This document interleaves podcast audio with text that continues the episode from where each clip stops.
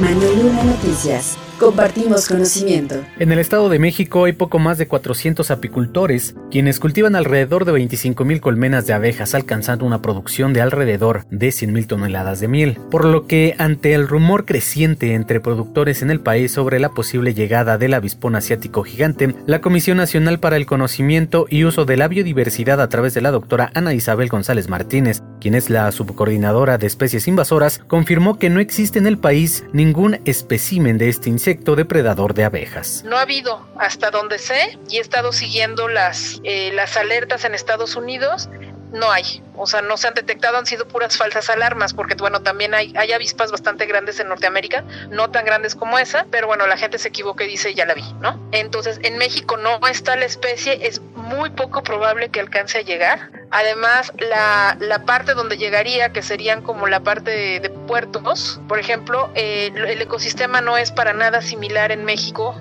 a la zona donde habita en, en Asia. Comentó que para que se establezca una colonia de insectos es necesario que existe una reina, y el único caso en América ocurrió en Canadá a finales del año pasado. Probablemente en algún transporte de carga de los que llegan, traen este productos de, de Asia hacia Norteamérica, y bueno, se coló este animalito en, en el transporte y estableció un panal. El panal lo estableció, o la colmena lo estableció en, en, la parte de Nanaimo, en Canadá, que es como por la zona de Vancouver que ciertamente sí es una zona con similitudes bastante grandes con el hábitat de la, de la avispa en su, en su zona natural. Por lo anterior, hay una alerta fitosanitaria en este momento, ya que es la época para detectar si se establecen nuevas colonias. El avispón es una especie asiática, vive en zonas de baja altitud, es el más grande del mundo y puede medir entre los 3 centímetros y la reina hasta 5 centímetros.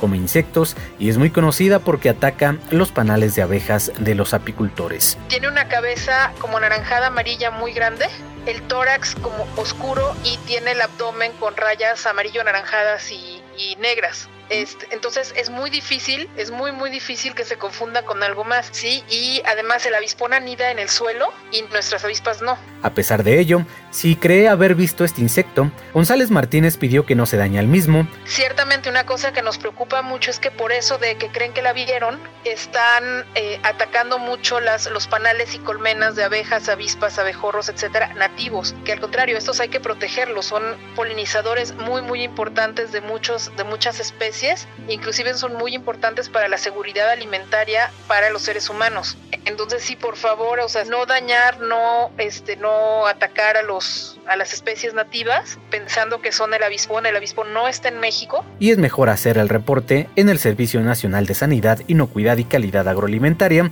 o bien hacerlo a través de la aplicación móvil Avise. Manuel Luna Noticias. Ya tienes conocimiento. Compártelo.